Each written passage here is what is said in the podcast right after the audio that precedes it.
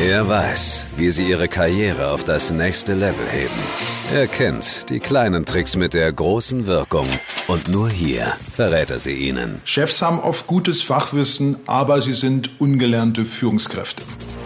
Hier ist der Radio PSR Original Podcast Karrierekick. Sofort erfolgreicher Beruf. Der Gewinner Podcast mit Deutschlands bestem Karriereberater Martin Wehrle. Heute Cheftypen und wie man mit ihnen richtig umgeht. Hallo, ich bin Henriette Fee Grützner und hier ist er, unser Karriereguru Martin Werle. Hallo Frau Grützner, grüße Sie. Ja, heute ultimative Tipps, wie Sie mit jeder Sorte Chef umgehen. Sie haben ja unglaublich viele Chefs kennengelernt. Was gibt's denn da so für verschiedene Typen? Also es gibt denjenigen, der gern auf den Tisch haut, der tobt, den Choleriker, der brüllt, der seine Leute gern zur Schnecke macht, der sich richtig groß und prächtig darstellt, um die Leute um sich herum eben kleiner zu machen. Der will immer die Oberhand haben. Das ist so der Bestimmer. Dann gibt es noch den Chef, das ist der Perfektionist, das ist einer, der am liebsten alles selber machen würde. Hm. Der gibt ihnen eine Arbeit, der delegiert es zu ihnen. Und wenn sie es ihm dann zurückgeben, sagen, ja, sag einmal, warum haben sie das denn nicht so gemacht? Und hier habe ich noch eine Korrektur und dort habe ich eine Korrektur. Das ist ein Chef, der sich um jedes Detail kümmert, der immer versucht, seine Mitarbeiter zu korrigieren. Dann gibt es den Selbstdarsteller. Das ist einer, wenn das ganze Team eine Arbeit leistet, dann stellt er sich hin und sagt, ich habe übrigens in den letzten Wochen das und das bewirkt und mhm. der Erfolg ist folgender.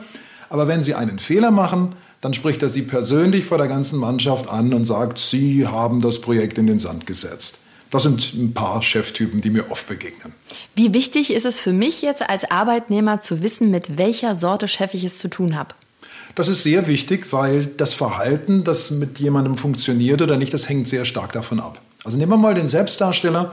Das ist jemand, der immer gern im Mittelpunkt steht, der so eine narzisstische Veranlagung hat, der gerne gelobt wird. Mit so jemandem muss ich natürlich ganz anders sprechen als mit einem Perfektionisten. Mhm. Ein Perfektionist ist ein fachorientierter Mensch, dem muss ich die Sicherheit geben, dass ich mich mit den Details auskenne, dass ich mich mit allem befasst habe, dass ich in seinem Sinne arbeite, während das dem Selbstdarsteller vollkommen egal ist. Dem ist nur wichtig, was an Ergebnis herauskommt und ihm ist natürlich wichtig, dass ich ihn gut repräsentiere, wenn ich zum Beispiel bei einem Meeting bin, wenn ich einen Vortrag halte. Das muss ich dann bei ihm in den Mittelpunkt stellen.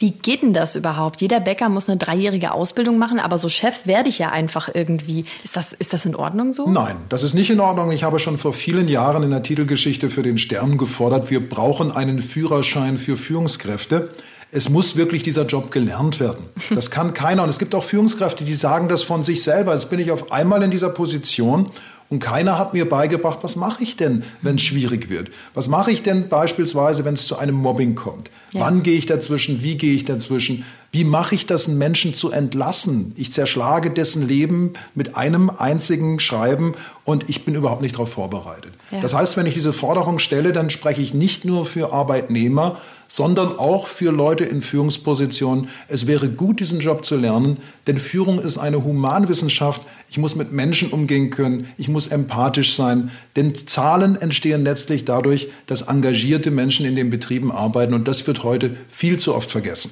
Würden Sie sagen, einen guten Chef oder würden Sie sagen, ein guter Chef kann man nicht werden, sondern das ist man oder man ist es nicht? Nein, das würde ich nicht unterschreiben. Es gibt sicherlich Dinge, die sind eine Frage des Talentes. Es gibt aber auch andere Dinge, die kann man lernen. Mhm. Es ist so wie mit allen anderen Berufen. Ich bin jetzt kein Schreiner, aber vielleicht, wenn ich mir richtig Mühe gäbe, wenn mir das jemand beibringt, vielleicht könnte ich irgendwann ganz gut schreinern. Ich muss ja keine Meisterwerke fabrizieren. Und so ist es auch beim Führen. Also das Beste am Führen ist, wenn man wenig verkehrt macht. Mhm. Man muss gar nicht so viel machen. Man muss den Leuten nur Verhältnisse geben, in denen sie gerne arbeiten, Verhältnisse, in denen sie ihre Fachqualifikation einbringen können. Und wenn ich das Falsche lasse, das Demotivierende lasse, dann ist schon ungeheuer viel gewonnen. Das heißt, Sie sagen, es ist okay, wenn ich Macken habe als Chef, weil perfekte Menschen gibt es ja sowieso nicht, das wäre ja auch langweilig, aber es macht durchaus Sinn, an seinen Macken zu arbeiten. Ja, es macht Sinn, an den Macken zu arbeiten und vor allen Dingen, es kommt auf die Grundhaltung an. Ich kenne Chefs, die machen, wenn sie ins Führungshandbuch schauen, die machen eigentlich alles verkehrt und trotzdem werden sie von ihren Mitarbeitern geliebt, weil sie ein Herz für Menschen haben, mhm. weil sie in wichtigen Situationen, wenn jemand krank ist, wenn jemand mal einen Fehler macht, dann stehen sie wie eine Eins hinter ihren Leuten. Solchen Chefs verzeihe ich es, wenn sie handwerkliche Fehler machen. Das ist doch gerade Wurst. Es kommt darauf an, dass ein Chef wirklich Menschen mag, dass er gerne mit Menschen zusammenarbeitet und dass er Menschen auch unterstützt beim Wachsen. Denn ich glaube, das hat jeder in uns. Wir wollen wachsen, wir wollen größer werden, wir wollen uns entwickeln. Und wenn ein Chef ein Auge dafür hat und gelegentlich mal fragt, was brauchen Sie, um an Ihrer Arbeit Freude zu haben? Kann ich Sie auf eine Fortbildung schicken? Was interessiert Sie? Einfach auf die Menschen eingeht, dann arbeiten Menschen gerne für so einen Chef. Was mache ich denn zum Beispiel, wenn mein Chef jetzt komplett mal ausflippt? Wie gehe ich denn damit um? Bestes Rezept in der Situation, in der er ausflippt, brauchen Sie gar keine langen Diskussionen führen. Da ist es eigentlich gut, dass Sie sich aus der Situation zurückziehen und sagen, ich fühle mich jetzt gerade sehr unwohl, weil die Lautstärke extrem laut ist. Ich verlasse jetzt mal den Raum und ich schlage vor, wir unterhalten uns später noch einmal darüber. Also aus der Situation rausgehen, mhm. sonst wird er noch wütender. Und dann später tatsächlich das Gespräch suchen und dann auch mit dem Chef Spielregeln definieren. Mhm. Fragen Sie ihn doch mal, wenn er sich wieder beruhigt hat, was tun wir denn künftig, wenn es nochmal zu so einer Situation kommt? Wie soll ich mich verhalten nach Ihrer Auffassung?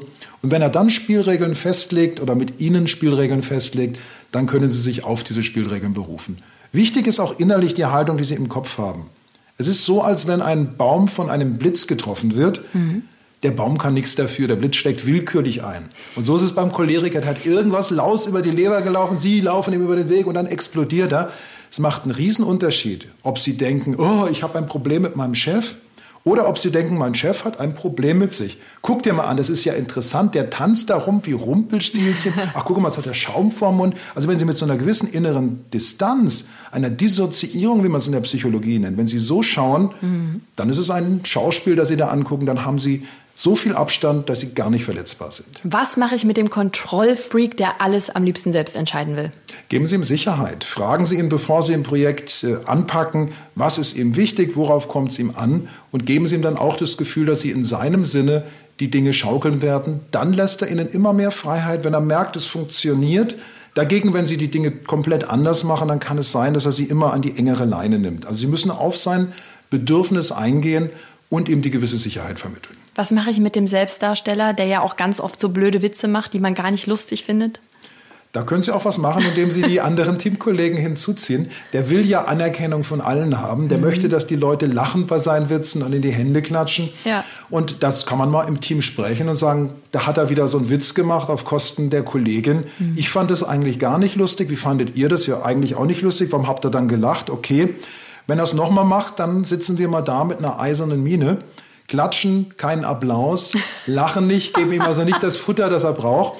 Und so kann man einen Menschen sehr leicht steuern. Also ein Selbstdarsteller ist extrem leicht zu steuern. Mhm. Gibt es auch viele Literatur darüber, wie sich jetzt so ein Narzisst verhält. Der lebt ja von der Anerkennung anderer. Mhm. Und das heißt, wenn ich ihm diese Anerkennung entziehe, dann wird er sofort sein Verhalten verändern und korrigieren. Und was ich empfehle bei Selbstdarstellern ist Folgendes. Wenn die sich mal anders verhalten, teamfreundlicher verhalten, mhm. dann sollte ich sie richtig doll dafür loben. Super. Was mache ich, wenn mein Chef mich komplett überfordert, mir also eine Aufgabe gibt, der ich mich gar nicht gewachsen fühle? Würde ich immer eine Rückmeldung geben und würde ich sagen, okay, ich kann jetzt die Aufgabe machen, dieses große Projekt, das Sie mir hier auf den Tisch gegeben haben. Nur befürchte ich, in dem Punkt, da fehlt mir jetzt noch die Erfahrung, in diesem Punkt, da bin ich unsicher mit dem und dem. Ich sage ihm also ehrlich, was die Konsequenzen sind und ich sage im zweiten Schritt, was ich an Unterstützung bräuchte. Also ich glaube, damit es gut läuft, bräuchte ich erstens noch jemanden, der mir assistiert, zweitens die Unterstützung der So und so Abteilung.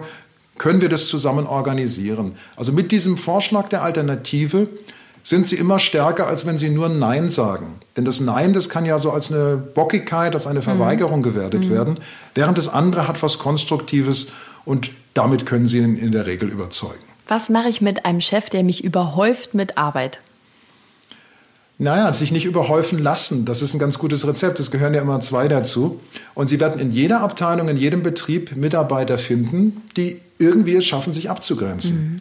Eine gute Möglichkeit ist einfach pünktlich Feierabend zu machen. Mhm. Ich weiß, Dienst nach Vorschrift, das klingt fast schon wie ein Verbrechen. Aber Dienst nach Vorschrift ist überhaupt nichts Schlimmes. Es gibt ja Vorschriften, weil man nur eine begrenzte Zeit vernünftig arbeiten kann. Jede Schulstunde, jeder Universitätstag ist begrenzt, weil unser geistiges Wesen eben nur eine gewisse Aufnahmekapazität hat. Und darum würde ich sagen, klar sagen, was Sie leisten können und was Sie nicht leisten können, aber nicht immer mehr machen. Wenn Sie immer mehr machen, er wirft Ihnen also zwei Zusatzarbeiten auf den Tisch, Sie arbeiten eine Stunde länger, Sie schaffen es, dann kommt bei ihm an, ach, da ist ja noch mhm. Luft, ich werfe ja. noch was drauf und so wird es dann ein Teufelskreis. Muss ich mit meinem Chef Best Buddy sein, also mich richtig super verstehen, um Karriere zu machen? Nein, überhaupt nicht. Im Gegenteil, wenn Sie zu dicht an Ihrem Chef dran sind, dann nimmt er Sie vielleicht gar nicht mehr ernst. Mhm. Ich finde so eine Halbdistanz sehr gut, nicht eine totale Distanz, aber es ist völlig in Ordnung, sich mit seinem Chef zu siezen. Es ist völlig in Ordnung, Respekt voreinander zu haben. Es muss nicht alles auf Kumpanei hinauslaufen. Ganz kurz, wer sind die besseren Chefs, Männer oder Frauen? Frauen. Weil? Es gibt Studien darüber, die haben das nachgewiesen, dass Frauen erstens wirtschaftlich besser sind. Also wenn ein Unternehmen unverhältnismäßig viele Frauen im Management hat, ist die Eigenkapitalrendite um 50 Prozent höher, weil Frauen, das werden jetzt die Männer nicht gerne hören, ich sage es aber dennoch, Frauen entscheiden rationaler als Männer.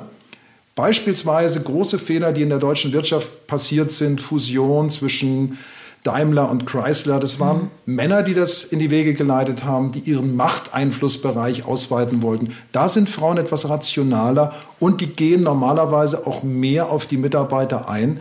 Aber, das möchte ich jetzt auch hinzufügen, ich bin auch schon schlechten Chefinnen begegnet. Nicht alle Frauen sind tolle Führungskräfte und nicht alle Männer schlechte. Da muss man wirklich auf den Einzelfall schauen. Cheftypen und wie man mit ihnen umgeht. Herr Werle, was ist Ihr Powertipp?